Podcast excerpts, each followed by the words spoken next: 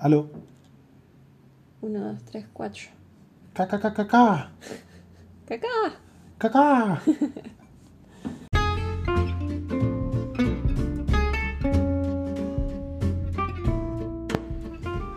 Hola Diana, ¿cómo estás? Bien, ¿y vos? ¿Vos? Bien. Eh, te vengo a hablar de una idea que se me ocurrió esta semana, Ya. como siempre. Como siempre. Eh, creo que eh, esta idea puede funcionar muy bien. Creo que ya de por sí tiene muchos adeptos. Y creo que si le metemos unas cuantas leyes y quizás una que otra ofrenda por ahí, pues nos podemos hacer millonarios. Ok. Yo creo que deberíamos montar una iglesia alrededor de Chayanne. Yo sabía que era algo relacionado con la religión, no sé por qué. Me imaginé la cientología, una cosa así. Pero Chayanne es mucho mejor. ¿Has escuchado a alguien que no le guste Chayanne? No. O sea, por lo menos una canción te sabes de Chayanne. Cualquier Claro. persona. Chayanne es como medio inmortal. Loco. es un ser, o sea, un semidios Exacto. en la tierra. Entonces, ponte tú. Agarramos, ponemos así como una casita de madera, ponemos una foto de Chayanne con un halo en su cabeza y le ponemos que inventamos el chayanismo. ¿Cuáles serían los mandamientos? Eh, siempre ser un pirata, porque tu pirata soy yo. Eh, eh, dejar el alma en el ruedo. Ok. ¿Y cuál sería la tercera según Em, Tienes que aportar algo. Pucha, no sé. Ahí se nos va a ocurrir algo. Pero Chayanne es Dios, Chayanne es vida, Chayanne es Creen en Chayanne. amor.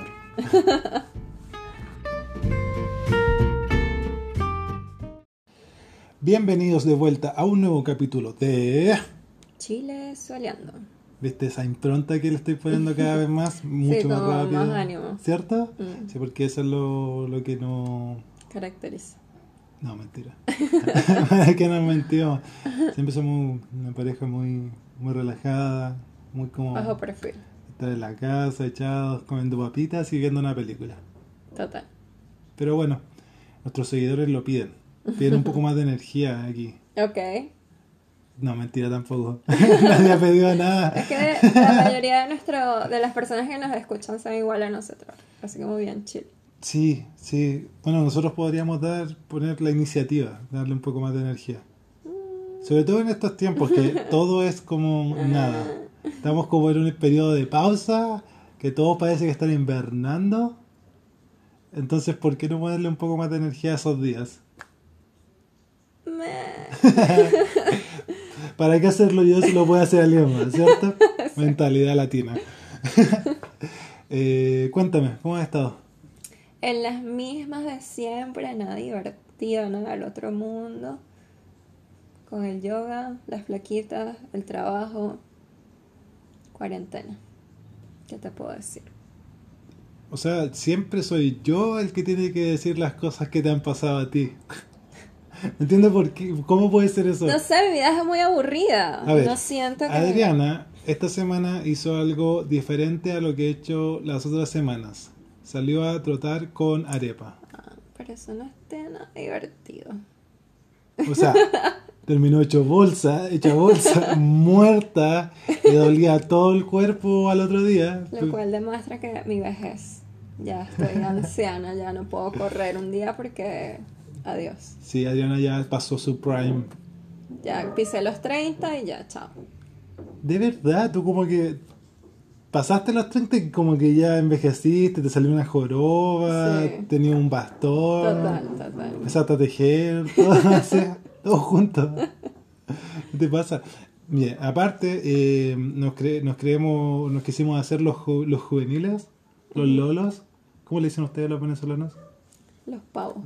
¿No? Los, Los pavos. los chamitos. Chamitos, pavos. ¿Ya? Eh, y jugamos Among Us. Muy bueno el juego, a mí me gustó. De, De, verdad que es súper bueno. de cuatro horas que jugamos alcanzamos a jugar tres partidas porque ninguno sabía cómo configurar la carga de juego. Todos muy boomers. ¿En dónde me meto para hablar por ¿Qué, voz? ¿Qué aprieto? ¿Me escuchan? Pero sí, estuvo muy entretenido. Maldito Pedro, eh, un asesino serial. Es un sicario. Sí, es un es un sociópata. No se le escuchaba nada cuando mentía. No, yo no soy. No, no. ¿Qué les pasa? No, pero súper entretenido el juego. Así que el que pueda, jueguelo, gratuito. Si me tienen el celular, todos pueden bajar la aplicación. Eh, muchas gracias igual a toda la gente que se ha estado Siguiéndonos, claro, incorporando a, comentando. Muchas gracias. a Instagram. Eh, primera vez que nos comentan un post Sí, me Y- sentí importante por un momento. y fue que dijeron, los venezolanos somos eh, especiales.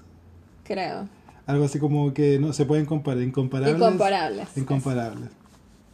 Es verdad. Somos lo máximo. Somos el peor. El peor. El- Somos el mejor país de Venezuela. Hermano.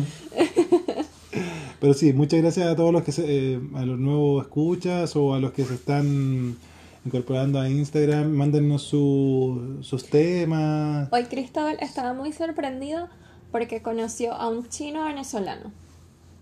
Sí, sí, bastante. Porque fuimos a un taller mecánico Se escuchaba venezolano. y él llamó por teléfono primero para ir y la persona que le atendió sonaba muy venezolano y cuando llegamos era un chino. Entonces él no sabe que en Venezuela hubo una inmigración increíble de asiáticos y que obviamente todos crecieron allí y se ven chinos pero hablan muy ¿sabes venezolano. qué? Eh, fue muy gracioso porque por teléfono yo lo escuché muy venezolano. De hecho, yo te dije, es venezolano, ¿te acuerdas? Sí, sí. Te dije al tiro, que lo, lo reconocí, su acento ahora ya no, no me cuesta reconocerlo, porque hacerlo todavía me cuesta. Claro, Pero eh, cuando llegué allá, le- lo escuchaba más asiático. Qué racista eso. Perdón, pero de verdad cuando, cuando le vi la cara y le vi los ojitos rasgados, lo escuché más asiático. Escucha- lo escuchaste así a los Una cosa así, pero te juro que lo A escuché. los flitos. No sé si, no sé si así tan así, pero su acento venezolano tenía toques toque asiáticos, de- o, no, o, o me equivoco. un poco. Sí, ¿cierto? Un poco, sí. Pero por teléfono no, no se le notaba tanto. No. O a lo mejor te atendió el morenito. Puede ser también, pero es que él me dijo, tú me llamaste. Ah, bueno, nunca lo sabremos. Pero, Fue muy raro, de verdad. pero eh, de verdad fue muy impactante para él. Para nosotros es como más normal. Pero, y de hecho le decimos a los chinos chinos. Como, Bueno, aquí sí, a todos los dedos. Bueno, es que es como lo mismo. El guatón es el guatón, el, el de ojos rasgados es chino, el que no tiene pelo es pelado. bueno, Sí, lo, lo mismo. Tercer mundista, de todas maneras. Eso, muchas gracias. Eh, síganos y mándenos sus comentarios para no alargar esta parte porque ya la alargamos un poquito. Vamos a pasar al tema ahora. Y bueno, siguiendo con la conversación, eh, el tema del día de hoy vamos a estar hablando de, un temita que en realidad no viene al caso con nada actual, pero eh, queríamos hablarlo por pucha, situaciones que hemos pasado nosotros, que son las situaciones de peligro. Entonces, ¿qué vamos a estar hablando con esto? ¿A qué nos referimos con situaciones de peligro? Nos referimos a cualquier situación en la cual pudiéramos haber sentido miedo o eh, pudiéramos haber sentido un riesgo por nuestra vida.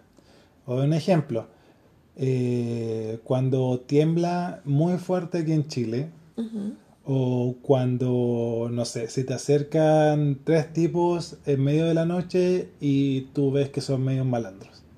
O sea, son dos situaciones de peligro que son totalmente distintas. Una es natural, por decirlo así, claro, y la otra es como ya más artificial, o sea que hay como más gente por medio. claro, Entonces, ese tipo de cosas uno, a uno le provoca miedo y también le provoca eh, el hecho de sentir que su vida está en peligro.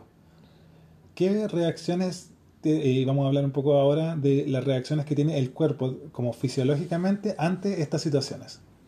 Eh, básicamente lo que investigamos eh, dice que el, el corazón empieza a latir mucho más rápido y lleva la sangre a las extremidades, lo Claro. que te va a ayudar a, em, a correr en el caso de que sea necesario.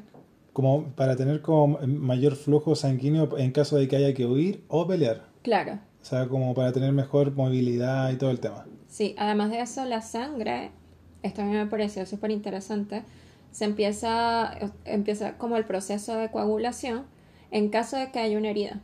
Claro. O sea, que se- el, cuerpo, el cuerpo mismo se prepara como una armadura casi. Exacto. Por si como que te haces un corte para que no te desangres mientras corre, una cosa así. Exacto. Loco. Eh, y es súper cierto porque, por ejemplo, aquí cuando hay temblores, que como venezolana no estoy acostumbrada a los temblores todavía, eh, Nunca lo vas a estar. no. Eh, a mí me empieza a latir súper rápido el corazón. Claro. Me siento como una abuelita porque cuando empiezo a temblar me agarro el pecho así como que... Ata- Pero es que eso es como lo que dicen, no, es la taquicardia. así, se le sube la bilirrubina a la Adriana. Y Eh, es básicamente eso, es como, eh, además, eh, como que eh, la sangre también fluye más hacia el cerebro claro. para ayudarte a tomar decisiones, O sea que tus funciones como cerebrales se, se aceleran. aumenta. Claro. Y aparte de eso, el, el- o sea, como psicológicamente, eh, eh, como que cierra otras eh, funciones secundarias, como Claro. no sé, como que si te pica algo, tienes algún dolor o algo así, como que eso ya no existe. Exacto. Es solamente como concentrarse en lo que está pasando en ese momento. O sea, no los vamos a aburrir con temas tan científicos porque Así como igual- de la serotonina ni nada de eso. Porque al final cualquiera puede buscar eso, pero en general la idea es que el cuerpo cierra como cualquier función secundaria solamente para dejar la primario, que como, dice- como decía Adriana, es bombear sangre para poder correr o, O pelear. pelear, Eso claro. es todo, o sea, y tu cerebro como que corre más rápido y yo creo que es por eso que muchas veces dicen toda, todo pasó Toda mi vida pasó frente a mis ojos. Iba a decir eso, pero también como todo pasó muy lento. Este efecto como Matrix que la gente dice pasar es porque tu cerebro está como corriendo al doble. claro. Pero no es que se ralentice todo, es que Ujú. tu cerebro va mucho más rápido de lo que va normalmente. ¿Cachai? Porque empieza como a ver todas las opciones que tiene para poder sobrevivir. claro. Y es muy loco eso porque eso que, o sea, a mí me sorprende cómo eh, eh, el organismo está creado para reaccionar a cualquier cosa. Sí. O sea, es muy loco. Sí. Eso de la sangre sí me pareció igual así como casi de X-Men. Sí, ¿verdad?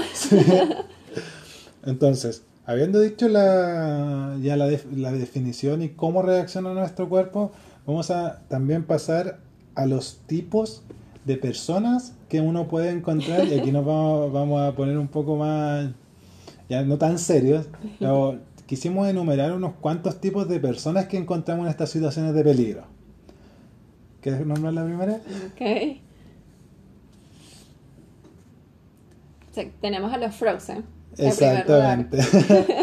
o sea, eh, los Frozen, eh, en este caso, serían las personas que se quedan paralizados ante una situación de miedo. Me pasó. Porque me veas así, me veas así como, cuenta, cuenta. Cuéntanos, cuéntanos, por favor. Cuenta tu historia. O sea, una vez a mí me pasó, eh, estando en Venezuela, mi primer trabajo con 18 añitos, em, No. 18, 19 añitos, no, no me acuerdo bien, Una niña. una niña.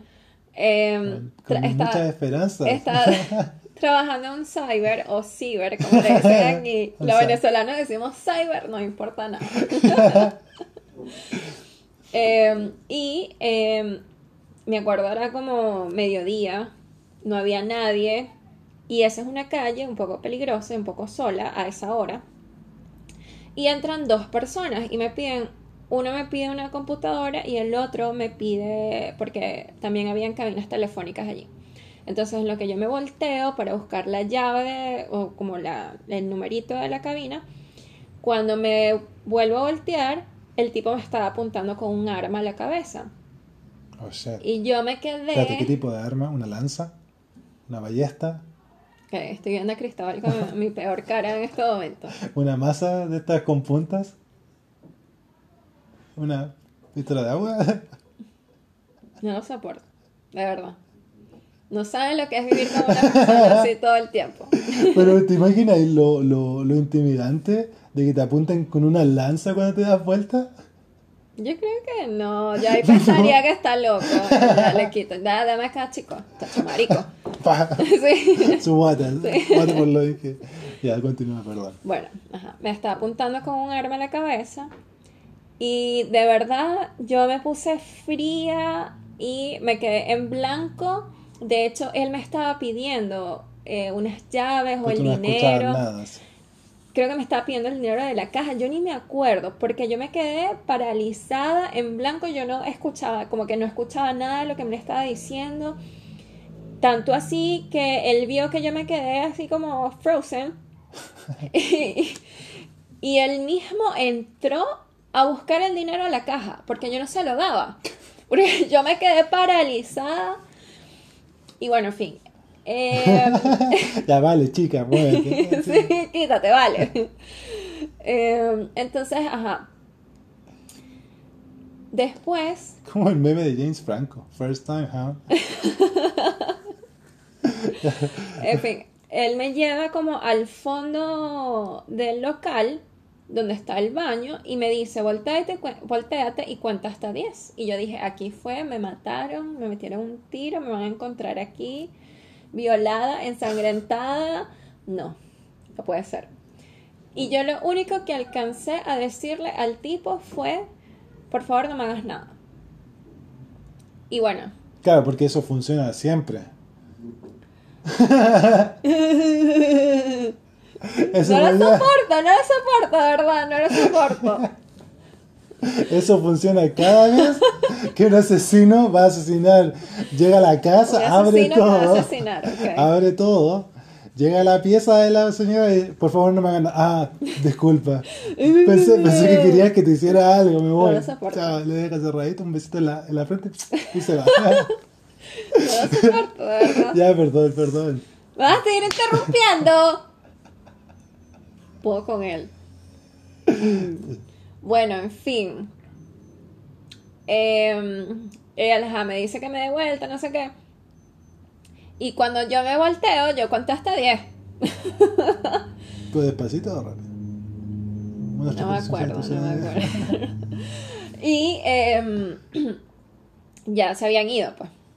Y después que ellos se van, como al minuto, una cosa así, yo empiezo a llorar Mm, y a sí. llorar y a llorar y eso era llorar y llorar y llorar de una manera inconsolable hasta que llegó la otra persona con la que yo cambiaba el turno y me preguntaban qué había pasado y yo no podía hablar de tanto que estaba Sí, llorando. fuerte, fuerte el tema, sí.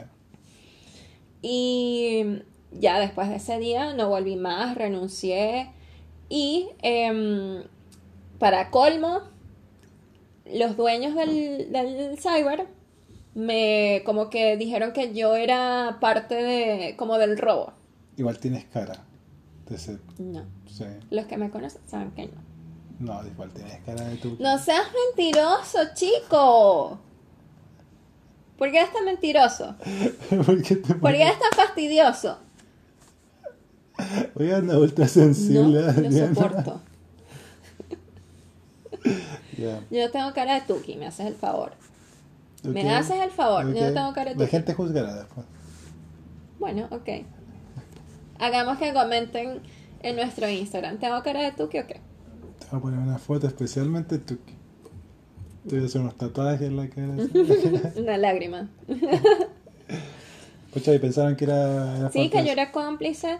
Y de hecho, porque la policía a mí me llamó. Una, una vaina loca, porque la policía ni siquiera fue para allá, sino que me llamaron. Y me, me entrevistaron, así como que qué había pasado, no sé qué. Y yo les conté, y entonces, y que le dijeron a la dueña y que no, ella, ella está como muy fría. Obvio que va a estar fría si llaman después como de cuatro horas que pasó la cuestión y después que ya yo derramé todas las lágrimas que tenía que derramar, obviamente voy a estar fría Espérate, ¿qué, qué, los policías le dijeron a la? Sí, a los dueños y que yo, yo estaba contando todo como demasiado fría. Demasiado calculadoras. Sí. O sea, ellos ni siquiera me estaban viendo. Ellos, con la voz, ellos dijeron que yo estaba demasiado Ah, fría. por teléfono ellos Por como teléfono, que tomaron sí. esa como... Ese statement. Oh, shit. Y como que decidieron que tú... Sí, como Ah, que yo era. loco. Sí, Que estabas con Sherlock Holmes ahí. total. O sea, sí que leía la voz. Qué loco. Él leía mi tono de voz y por la voz él calculaba todos mi- Ya, mis signos vitales, así. Siendo sincero. ¿Cuánto sacaste de eso? Saqué unas, unas tarjetas únicas porque se robaron, eran unas tarjetas de, de teléfono. Esas de prepago que Sí, se. Ajá. Robaron esas cosas, se robaron. Se robaron efectivo. eh, no me acuerdo qué más se robaron. Pero se robaron un poco de cosas como del fondo de la tienda. No me acuerdo si se robaron eh, como chocolates y cosas de esas, como paquetes de, robo- de- robo- de chucherías, algo el, así. El robo del siglo. ¿eh? No me acuerdo, o sea, lo que más me acuerdo es obviamente el efectivo, que porque se metieron a buscarlo, y como las tarjetas están ahí adentro, igual se llevaron todo eso. Pero de verdad no me acuerdo qué más se llevaron. En fin, Sí, esa se- fue se- mi se experiencia. Se alargó un poco eso, pero que ese era la, la Frozen. exacto. O el Frozen, El que se queda como ante una situación de peligro, se queda paralizado. El segundo, lo voy a decir yo, para que no se explaye media hora. Pero si tú lo pediste. El segundo sería el Neymar. Muy buen nombre, porque este sería eh, la persona exagerada del grupo o eh, la persona exagerada ante una situación de peligro. Creo que ninguno de los dos es tan así, No. pero es la típica persona que La empieza a típica temblar. Gladys. Claro, la, Sí. la, la- la tía Gladys. la ¡Busca a la abuela! ¡Ah, está- ¡Corran! ¡Busca a Lulú! ¡Agarren a Lulú! que no se caiga la tele, y como que todas, que todo.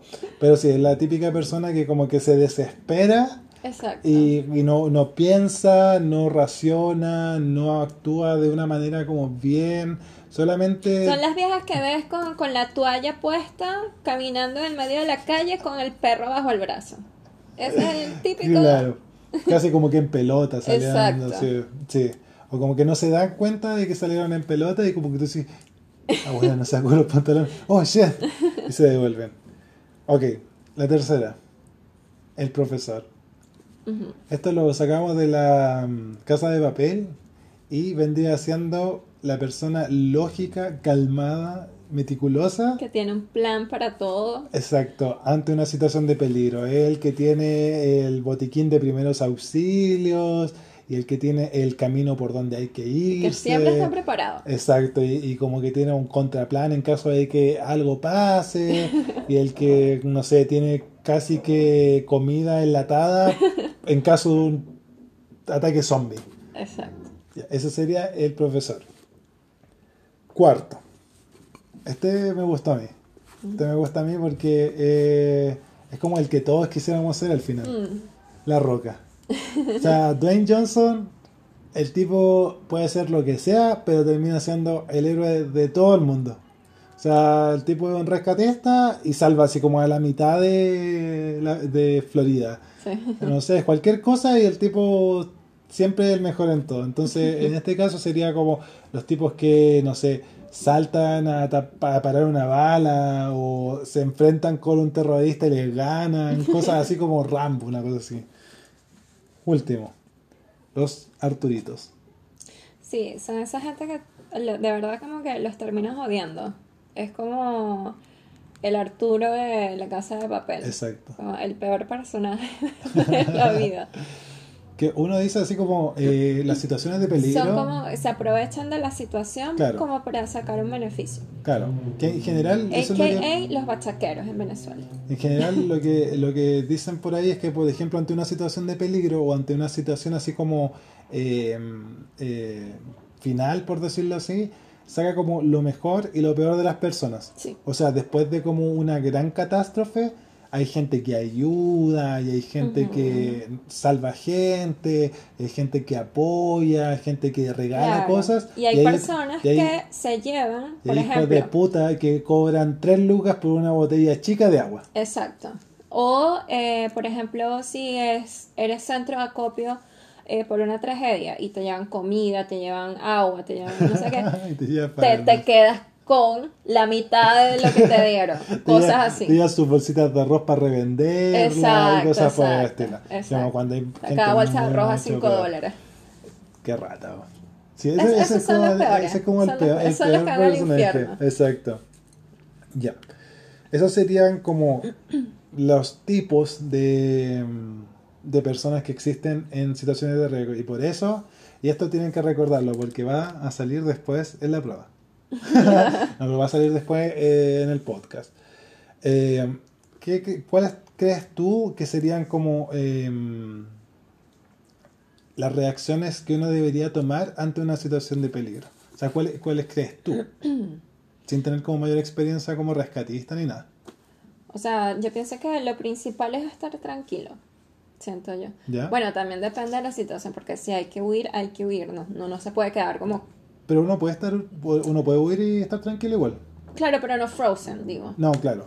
Claro, no, quedarme, no quedarse pasmado, pero estar tranquilo, Exacto. eh, como psicológicamente Claro, siento que es como lo principal, porque si estás todo alterado, como que eso sea- no te lleva a tomar buenas decisiones. Puede ser como muy cliché, pero mantener la calma es como... Sí, como lo principal. Es como lo principal, Sí. exacto. ¿Qué otra cosa podrías decir? Em, Porque siento que, siento que uno en general, o sea, no sé si le pasa a... no sé si le pasa a las mujeres esto, pero creo que en general, bueno, a mí me pasa esto, que eh, uno cuando es más joven, como hombre, siempre está pensando que si tuviera que pelearse con la gente que está en cierta situación, si podría ganarle a todos o por lo menos a la mayoría. Creo que las mujeres no funcionan así. Yo creo que todos en algún momento hemos pensado en ser el héroe y caerle golpes a, a los malos, entre comillas. Claro. Y como ser el héroe de la situación. Pero por ejemplo, ¿alguna vez te, te has puesto a pensar así como en el, en el metro? Así como, ¿podría golpear a, a los que están acá en caso de que tuviera que hacerlo? Sí, lo he pensado. Sí, ¿cierto? Yo, pens- yo, o sea, no, obviamente no voy a ser el único, porque todos dicen, ay, yo pensé que era el único. No, yo obviamente que... Pero no pensé que a las mujeres les pasaba eso. Bueno, a mí me ha pasado. ¿Sí? A Sí. lo mejor tienen mucho testosterona. Sí, puede ser. o mucho estrés que quieren golpear gente así. Bueno, cuando vivía en Venezuela me pasaba mucho. Ya aquí no.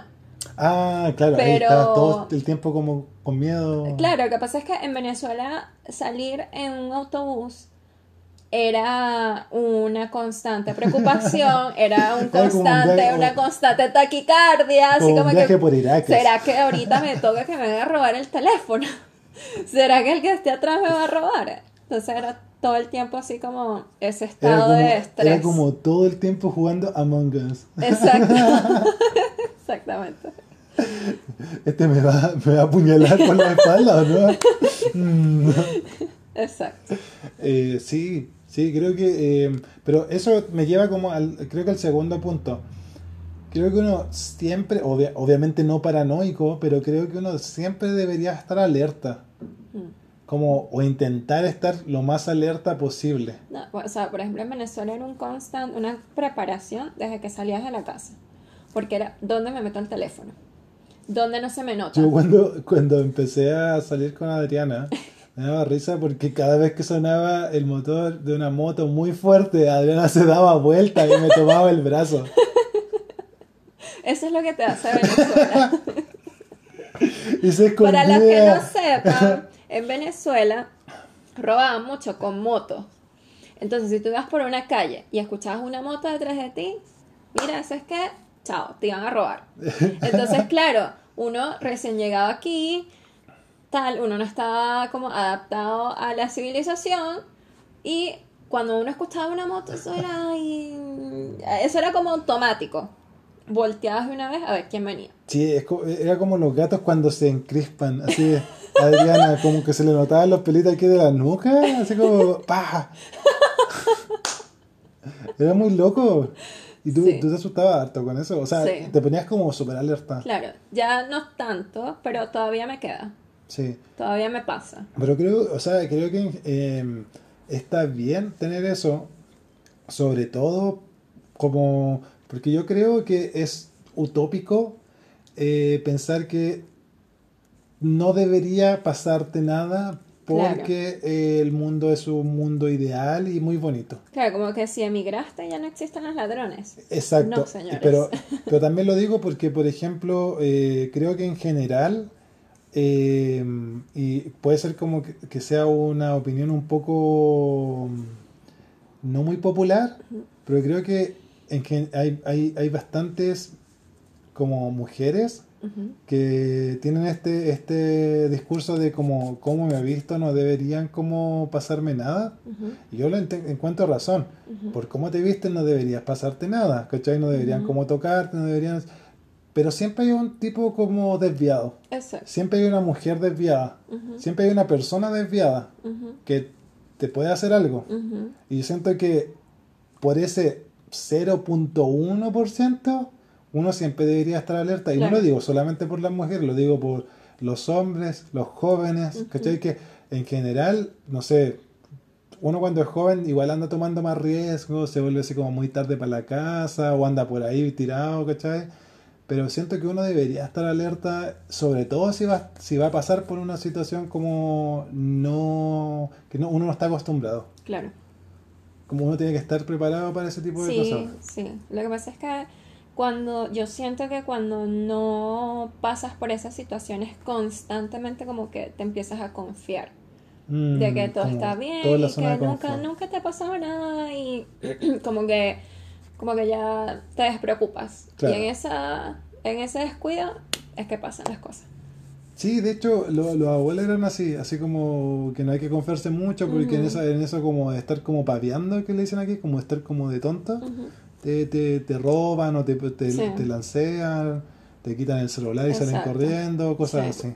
sí Bueno, ese sería como otro consejo. ¿Tienes algún otro? Porque yo siento que esos dos son como súper generales, pero son como bien... sí como bien específicos bien y importante. sí, sí.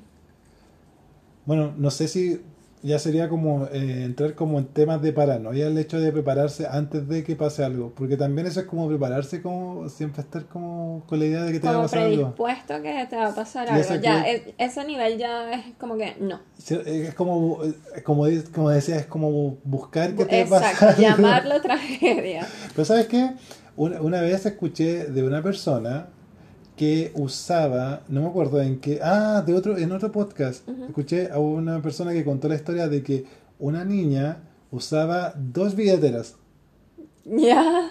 y una billetera tenía, ponte tuvo cinco lucas y en la otra billetera tenía como toda la plata. Ya. y eso lo había salvado de una vez que la asaltaron eh, que entregó esta billetera de 5 lucas porque el papá siempre le decía, hace esto, hace esto, y ella decía así como que no, que no debería porque es como llamar el peligro, pero cuando le pasó, perdió Le solamente sirvió. 5 lucas y no Claro. 50. Mira, está bueno ese tip para todos mis amigos que todavía están en Venezuela. Me parece un buen tip. Sí, pero, o sea, según lo que dices tú, los malandros allá tienen como olfato y si te llevas como un celular malo, te buscan el celular bueno. Pero ¿sabes qué? Eh, ese, ese truco, entre comillas, del, del teléfono del gallito ¿Sí? con tu teléfono normal, eso ya ellos lo saben. Ah, pero la billetera que Pero eso tal vez no lo... No lo Ah. ¿Sabes qué? Yo lo, yo lo, yo lo tomé así como un súper buen consejo, sobre todo con, por temas de mm, tarjetas y como eh, identificaciones. Porque, Mira, es que uno es tan paranoico que una vez, cuando yo estaba pensando en emigrar para acá, que, que yo me iba a venir en autobús, sí, sí, sí. eh, Hoy te iba a venir- yo me iba a ¿En venir en, serio? autobús porque era mucho más económico que el pasaje en avión. Pero al final como que conseguí la plata para poder venirme en avión y como que ¿Cuánto te demoras en bus? una semana. Oh, shit. Sí. O sea, y te hacía amigo de las personas con las que vienes. Llegan a ser como tu familia. Sí. Em, bueno, una señora llegó y me dijo, miren, para que no te roben los dólares en el camino, ¿Mm? agarras una toalla sanitaria, como que la, la descosas o como que la abres y en el medio metes los dólares, Mm. la coses y te la pones. Porque es verdad, ¿quién te va a revisar una toalla sanitaria?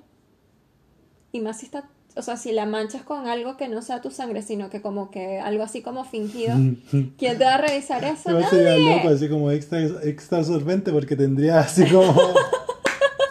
Un fajo así. Exacto. Así como 10 centímetros de toalla sanitaria. Como, Ok, tiene un bulto ahí. Claro, pero es que iba a llevar 5 mil dólares. O sea, si tuvieras 5 mil dólares, amigo, no me estuviese yendo en autobús. Si acaso un- unos tres billeticos No, ahí de sí, 100 sí, dólares, no, o sea. entiendo, sí entiendo. En fin. Entonces, imagínate los paranoicos y lo inventivos que tenemos que ser para que no nos roben allá en Venezuela. Sí, o sea, claro, no, yo entiendo claramente que, que la plata es importante, todo el rato.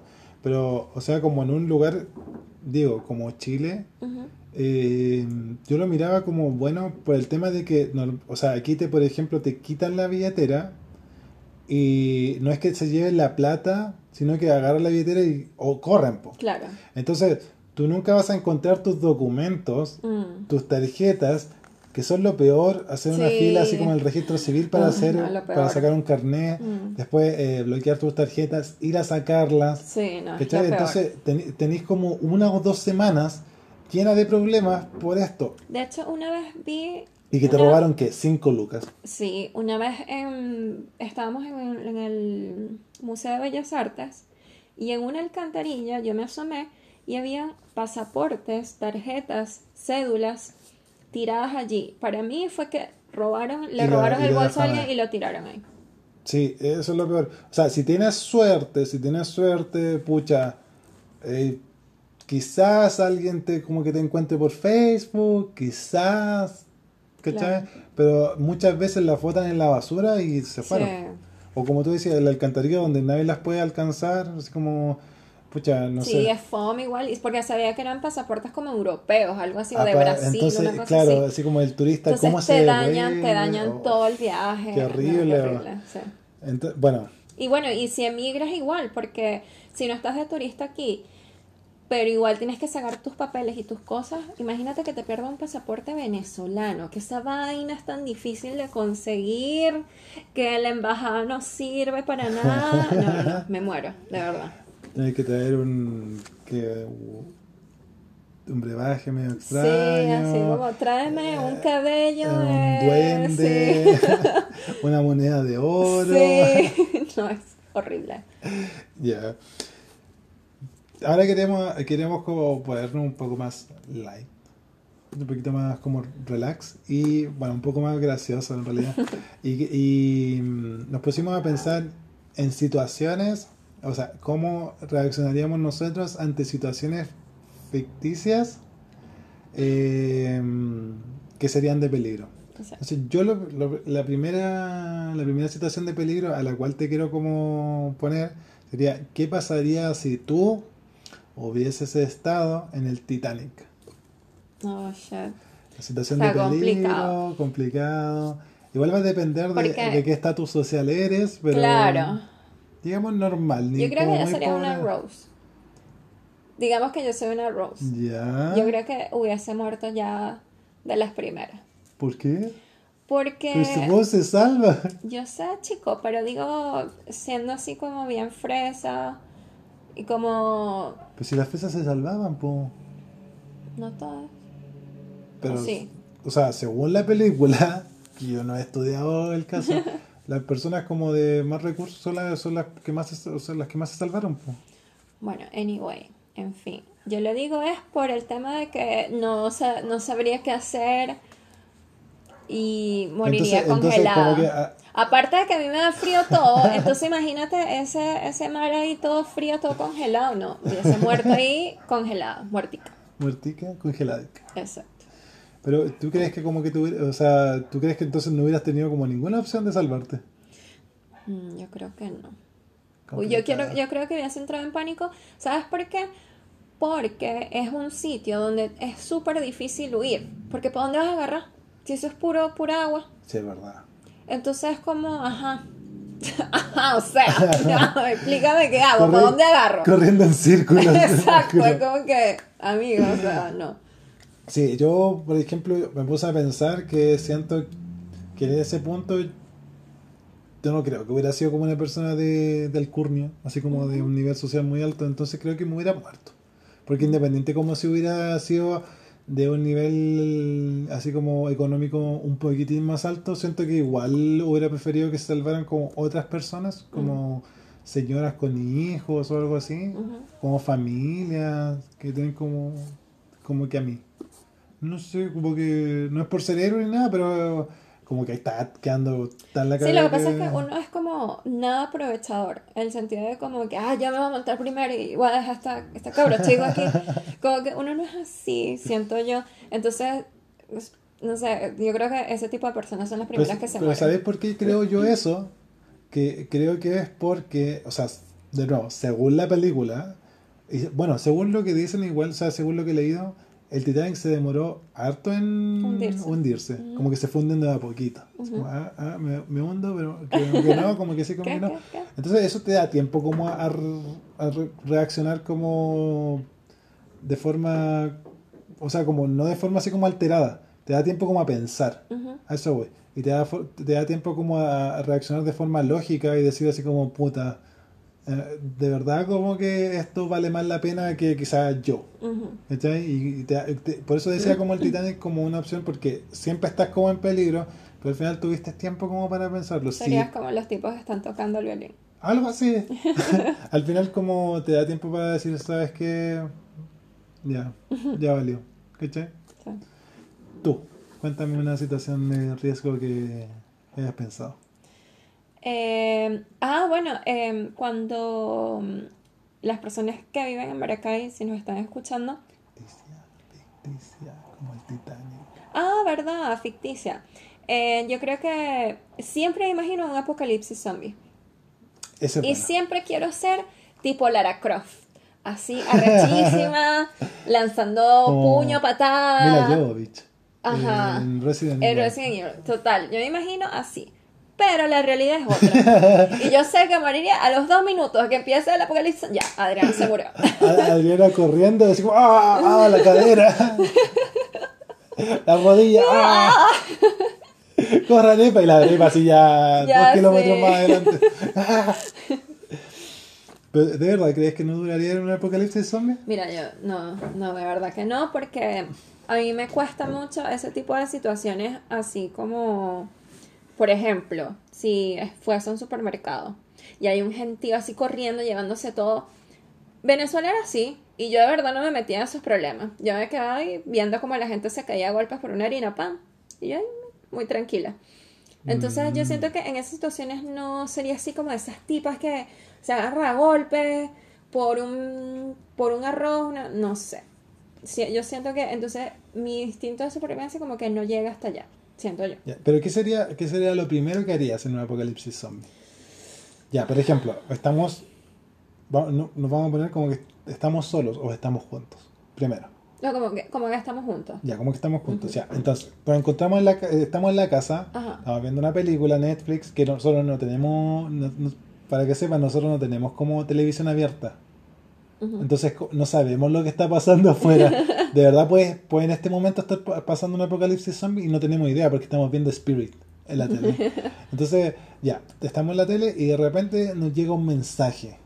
O alguien revisa Instagram y, empieza, y empezamos a ver así como, exacto, empezamos a ver como posts de eh, zombies y gente corriendo y gente que, ah, ayúdenme, estoy en tal lado y la cosa. Ujú. ¿Qué sería lo primero que tú piensas que hay que hacer en ese caso? Mira, yo siempre cuando veo esas películas y veo que la gente eh, eh, empieza a salir de la casa y a correr, yo digo, ¿por qué hacen eso? ¿Por qué no se quedan en su casa, verdad? Se encierran. Quédate en tu casa. Oh, eh. ¿Qué te pasa, Katy Barriga? Pero es que esa es la canción del, de tu caché del COVID. Quédate en tu casa. Ok. Oh, eh. Futuro alcalde. en fin. Yo no entiendo por qué esa gente no se queda encerrada en su casa. y esperan como que a todo se, que todo se calme y después tú ves, pues si sales, qué sé yo, pero tú evalúas la situación primero, no sales a hacerlo, porque yo siento que esas primeras horas eh, de que empieza todo son cruciales, porque la gente se vuelve loca y haces un despelote, entonces Ya, ¿para pero- qué vas a salir a eso? Ya, siento pero- yo, no sé, pero a lo mejor estoy equivocada. Pero ponte tú, ya. Eh, Nuestra situación está clara. Nosotros no tendríamos por qué salir porque tenemos cosas para comer por lo menos por un mes. Claro. Así como si racionamos bien para tres meses. Porque nosotros somos comilones, entonces eso nos dura como un mes entre fideo, arroz y toda la cosa, pero si racionamos bien, nos alcanza para mucho tiempo. Pero ya, ese es nuestro caso. En otro caso que la gente no tuviera como comida y está viendo que está quedando la Ujú. Y tú sabes que va a quedar la cagada así como por mucho tiempo, necesitas comida. Claro. Ya. En nuestro caso no necesitamos comida, entonces no salimos, nos quedamos acá. ¿Cuál sería el primer, la primera como acción, pues? Reforzar todo, quedarnos encerrados aquí en la casa. Perfecto, ya. Digamos que ha pasado un tiempo y todavía sigue todo afuera y está, y está peor. ¿Qué harías?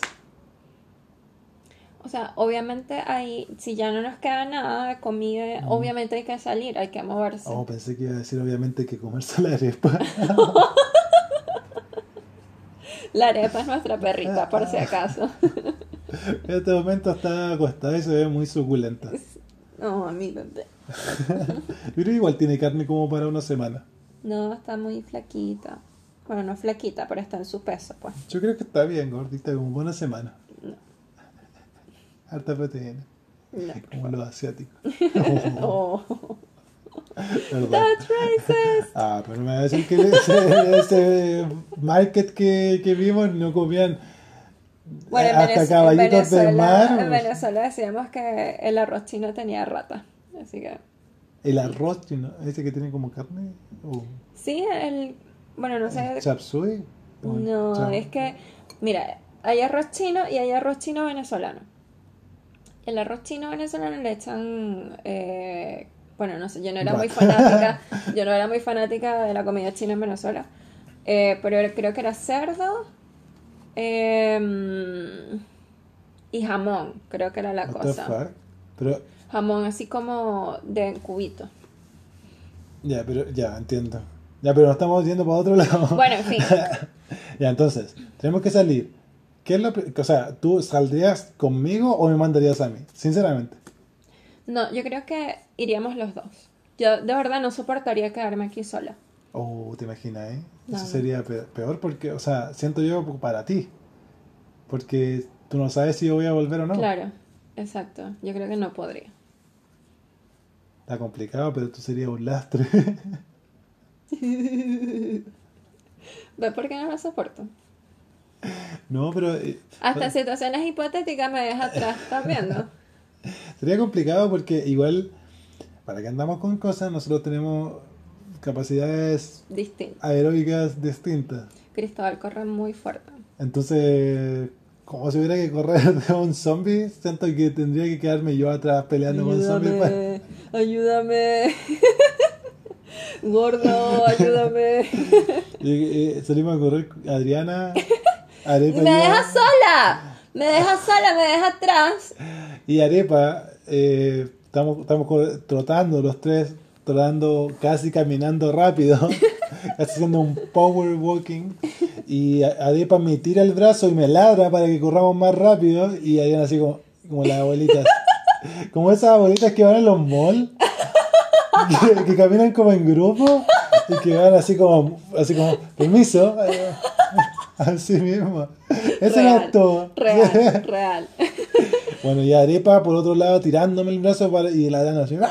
¡ah! y como, muévete, muévete, ¿qué haces? Y así como, no, pero Arepa, hay que esperar a tu mamá. Así que, pucha, corríamos más adelante y la volvíamos a buscar. Corríamos más adelante y la volvíamos a buscar. Literal, en nuestro, en nuestros relojes que salía, yo había corrido como casi 6 Cinco kilómetros. kilómetros y yo tres. Y Adriana 3. Por eso decidimos que yo iba a correr sola y él solo. Sí, mejor. Mejor. Mejor nos dividimos Sí. y así cada uno toma su... ¿Tú crees que en una situación así podrían matar a alguien. Sí, demás. Eso fue muy Sí. rápido. What the fuck? De por sí que a mí no me gusta la gente, vamos a No. admitirlo. Entonces, ¿Cuál lle- se- llego insoportable. ¿Cuál sería tu arma de preferencia? Mm, Digamos que tienes que crear un arma, porque obviamente nosotros no- tenemos arma, guiño, guiño, aquí en la casa. Guiño, guiño. wink, wink. Em, Tienes que crear una, una arma con las cosas que están en la casa. Go. Oh, shit. A- a- esa cosa del... de tenemos como un macetero que es eh, un poco puntiagudo y tiene como un gancho que lo agarra ahí en, en la, en la barra esa de la cortina. Yo creo que agarraría eso y se lo metería alguien en el ojo. O sea, literal tenemos.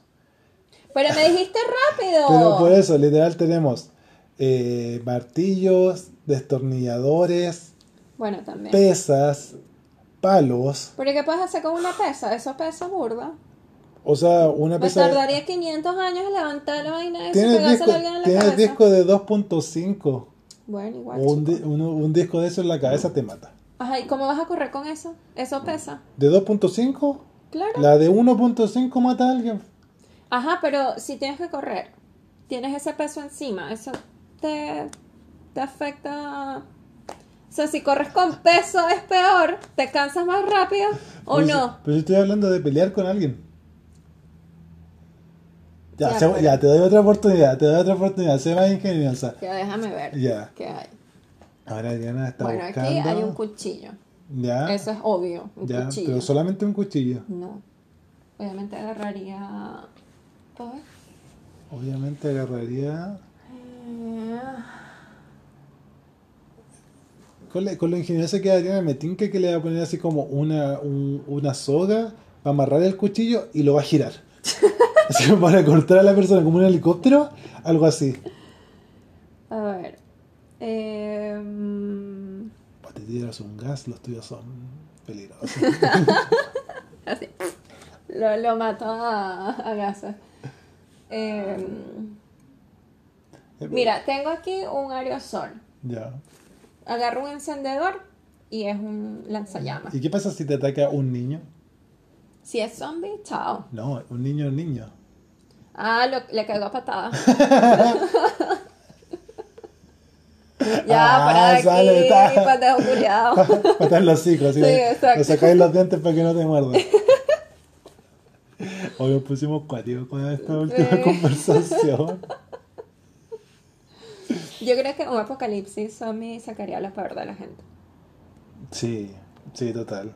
O sea, yo siento que, o sea, yo creo que tengo, no sé si tengo como las mejores opciones para sobrevivir, pero creo que tengo buenas opciones para sobrevivir, porque igual estoy preparado como físicamente, entre comillas, y psicológicamente, entre comillas también. Sí, hablando de eso, yo creo que debería prepararme mejor físicamente en caso de... Uno no sabe, este 2020 está tan extraño que Sí, uno lo no sabe en que cualquier falta, lo único momento que falta una, un zombie. un, un ataque... El virus muta, el COVID muta, chao, No, zombie. lo único que falta es que nos ataquen los los alienígenas. Tenemos que pelear con una raza alienígena, Sí. así, el doble de fuerte y el doble de ágil. Ya, ahora poniéndonos un poco más serios, Ok. entre comillas también, pero vamos a ponernos un poco más reales. Y vamos a contar ya para ir terminando nuestras experiencias con, con algo más bien de peligro y cómo reaccionamos. Pero esta vez no vamos a hablar de algo como lo que decía Adriana, que le pasó a ella solamente, sino que vamos a hablar de una situación de peligro como masiva. Masiva. O sea, algo que le haya pasado a mucha gente. Y, y cómo reaccionó la gente alrededor y cómo reaccionaste tú. Cuenta. Bueno, lo que les iba a contar para los que son de Maracay, hubo una vez que explotó Cabim. Para los que no saben ¿Qué es Cabim, ¿Sí? es una como un Starstrom, como un, Un galpón. un galpón donde se almacenaban armas militares. Ok. Y esta cuestión explotó.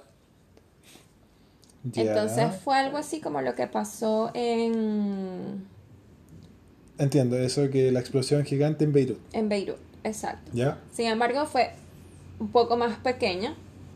Sí, porque Eh, fue como una explosión de Dragon Ball Z. Claro, no, no hubo pérdidas humanas, Eh, pero sí fue bien heavy porque obviamente es fue una explosión fuerte. Claro. eh, las casas alrededor se rompieron los vidrios. De hecho, ese, es un- ese, ese es como una, un, un indicio de que fue ya fuerte. Si se Sí. rompieron así como en un radio más o menos grande las ventanas es porque la onda expansiva fue fuerte. Claro. Eh, hubo casas donde cayeron granadas, eh, balas, cosas así. Oh, shit. Sí. Eh, Un misil. tuvieron que tuvieron que llamar para que los fueran a retirar y todo así, todo, todo un tema. Qué loco.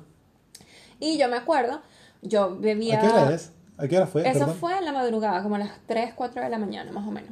Ah, tú estabas rumbeando. No, yo estaba durmiendo. ¿Qué día era? No me acuerdo. Creo que era de sábado para domingo. Ah, bueno, sábado para mí. O de viernes a sábado. Ya. Algo así. ¿Cómo estabas Era de viernes pasado. No, ¿sabes qué? No sé por qué en ese momento lo estaba rumbeando, porque yo, hubo un momento que yo rumbeaba así como de miércoles a domingo, una cosa así. Por eso digo. No sé por qué estaba en mi casa ese día, pero estaba en mi casa.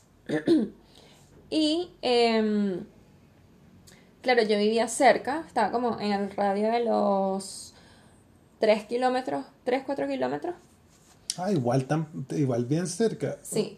Sin embargo, en el edificio donde yo vivía, se rompieron algunos vidrios, los de nosotros no, gracias a Dios. Pero Ah, sí, sí hubo vidrios rotos. Em, y a nosotros nos mandaron a evacuar eh, El edificio. del edificio, sí. Oh, shit. Em, nos mandaron a... Espera, espera, espera. Estabas durmiendo. Sientes la explosión. Yo sentí como que tembló, como Ya. que era un temblor. De hecho, ¿No mi mamá pensó... nada? No, de hecho mi mamá pensó Ya. que era un temblor. Se despertaron. Ajá. Con la impresión de que había temblado. Exacto. ¿Qué, ¿Qué hacen en ese momento? Mi mamá estaba asomada en el balcón, Viendo a la gente de afuera. no, eh, viendo la bola de fuego, Ah, shit, se porque veía. se incendió y se veía desde el Oh, edificio. brígido. Entonces tiene, ahí ya te diste cuenta que era una, como una explosión. Claro, pero no sabíamos qué había pasado. Claro, todavía estaban como, ah, Sí, ¿qué pasa? exacto. Eh, después fue que nos llamaron y, mm, claro, mi tía, como yo tenía una, yo tengo una tía que vive muy cerca de donde fue la explosión. Y ella nos llamó y nos explicó qué fue lo que pasó. Y nos dijo, no, fue que explotó Cabín, tenemos que irnos a un sitio que quede más de 7 kilómetros de- del sitio de la Ah, porque explosión. pueden seguir como explotando cosas. Claro. La granada y todo eso. Exacto. Entonces, eh, con ella nos fuimos a la casa de otra tía que vive, o sea, vive mucho más lejos de donde fue el sitio de la explosión. Y cuando íbamos en el camino, veíamos esta tipo Gladys con su toalla amarrada aquí, con el firulais debajo del brazo. Empujando a la abuela en la Eh, silla ruedas. pues, ¡Agarra a la abuela! y sale uno con la abuela en la silla de ruedas. Pero sí, eh, era increíble porque era como un mar de gente en la calle, todos evacuando. Asumo que al principio nadie sabía qué estaba pasando. O sea, mucha gente no sabía qué estaba Mucha pasando. gente no sabía qué estaba pasando, mucha gente asustada. eh, Porque mucha, o sea, mucha gente, no sé si a usted, a usted le pasa que empieza como a armar teorías. Así Claro. como fue un ataque terrorista o no fue fue el gobierno que este, Claro. se peleó con alguien y fue otro país o algo así. Claro, y seguro fue un Gil que no sé, Exacto. se quedó dormido Pero con un cigarro ahí. pero la gente empezó a hacer estas teorías. Claro. Entonces como que, ah, Sí, pero Vamos fue a muy loco porque son estas situaciones que se ven como en películas de la gente en la calle Claro. y tú así como en el tráfico esperando que venga, no sé. la gente que se asoma Una- así como a la ventana, así como ayuda. sí. Exacto. Bueno, mi situación de peligro fue, creo que la más heavy en términos de que haya sido algo masivo fue el terremoto que pasó aquí en Chile el 2010, si no me equivoco. Eh, que fue como uno de los, de- el quinto más fuerte, yo no pasé por el más fuerte que fue en Valdivia en el 60 y algo, eh, pero este fue, estuvo acuático. Me acuerdo que yo estaba en Viña del Mar porque nos habíamos ido de vacaciones con unos amigos del colegio, eh, de la secundaria, y estábamos medio borrachos, porque estábamos de vacaciones, estábamos viendo el Festival de Viña Ujú. y estábamos tomando. Y me acuerdo que eh, em- se empieza a mover y alguien dice, está temblando. Y me acuerdo que alguien le dice, ah, estáis curado al compañero, así como estáis ebrio, así como, ¿qué estáis hablando? Y se, se pone a temblar más fuerte y no, está temblando, de verdad. Y sabéis que yo en mi curadera recuerdo haber gritado, al dintel de la puerta, corran. El dintel de la puerta es el marco. El marco, ajá. Entonces, todo, al dintel de la puerta, el único que gritaba, al dintel de la puerta, y todos salieron corriendo. Y cuando salimos de la casa, tú podías ver cómo los edificios se doblaban. Ah, qué horrible. Eh, fue horrible porque, aparte, los generadores de la luz Explotaron. explotaban. Mm. Entonces se veían sombras de edificios como serpientes. Así como, no, no- no estoy siendo exagerado en este sentido, que de verdad se movían así. Qué loco. Y estábamos muy cerca de la playa. Mm. Entonces, esto pasó y mis compañeros, mis amigas en ese, en ese tiempo dijeron, hay que subir el cerro. Mm. Y en realidad como que dije, eh, como que no quiero, Ah, pongo flojera, sí. Pero al final como que ya todos empezaban a caminar y era como un éxodo de gente de la parte de la playa, porque nosotros estábamos como a un kilómetro de la playa, más o menos. Igual cerca. Sí, y todos caminando hacia el cerro, así como la, ya subimos el cerro. Así como que de verdad. Nosotros, nosotros estábamos, yo, ¿Subo al cerro yo estaba- o me cala el, maremoto? yo estaba Mm, muy borracho. Yo estaba muy borracho. Yo- Creo que puedo soportar el agua. Yo estaba tan borracho que tengo unos videos riéndome con mis amigos, hablando pura estupideces, borracho, no se me entendía nada, de que íbamos subiendo al cerro, porque a, a mi amiga se le había ocurrido subir el cerro cuando no iba a pasar nada. Pero al final pasó. O sea, en ese lugar no, pero en otros lugares quedó la cagada. Sí, el Mm. maremoto fue brígido, mató a un montón de gente. Oh. Sí, en Viña del Mar no pasó nada. Subió un Ujú. poco la marea, rompió unas cosas que estaban muy cerca de, de la playa, pero no alcanzó a llegar ni 100 metros fuera. Mm. Pero sí, después cuando veíamos, al otro día mi, mi, mi amiga ya se querían ir, se querían ir, se querían ir. Y no había... eh, y eso fue como también como película, porque nosotros tomamos nuestras cosas, fuimos a comprar los pasajes de bus y en, eh, estaban todos desesperados. Había gente peleándose, había gente durmiendo en las plazas, había gente así como caminando, que no había como sistema para nada. Claro. Al final logramos como tomar un, un bus y cuando llegué, cuando llegamos a Santiago, cagá, las zorras y toda la gente así como desesperada, corriendo con, con mercadería, corriendo con agua, autos chocados. De verdad que nunca había visto tal desastre. Y cuando tomé la micro, porque yo iba así como muy tranquilo, llegué a mi casa, te juro que eh, lo primero que llegué cuando entrando a la población donde vivía es que estaban echando abajo. No había pasado ni un día sin luz y se- estaban echando abajo eh, un, un- una puerta de metal para meterse al supermercado que Oh, había ahí. Dios mío, la gente. ¿Estás viendo? ¿Estás viendo? Fue, o sea, fue, fue tragicómico porque de verdad yo le dije a mi familia, ¿cuánto tiempo han pasado sin, sin, sin luz? No, hace como cinco horas. Se cortó hace poco y el agua se cortó un rato y volvió. Y la gente así robando, llevándose cosas, yo lo vi desde la micro, ¿cachai? Pero me dio mucha risa como, como esa, ese, ese, ese aprovechamiento más que Claro. porque ya no más era... que desesperación, Sí, por más que hambre. Iba a es decir eso, estupidez. pero al final fue como puro aprovechamiento. Sí. Ese es- esos son los Arturos. Son los Arturos, sí, Sí. Con, su, con su plasma ahí corriendo. Sí. Total. Bueno, ya con esto no, nos vamos a despedir porque nos hemos alargado caleta. Sí. De verdad, bueno, es que igual estuvo bueno el tema, Sí. siento yo. Eh, si les gustó, dedito arriba, no, mentira, no se puede dedito arriba, corazoncito. Eh, y síganos, mándenos su, su, Sus sugerencias y sus situaciones, sí. sus situaciones de Y sus riesgo. situaciones de Sí, riesgo. la vez que hayan estado como más, más asustados o algo así. Saludos a todos, muchas gracias por escucharnos este capítulo. Y nos vemos en otro capítulo de Chile Soleando. Besitos. Chao, chao.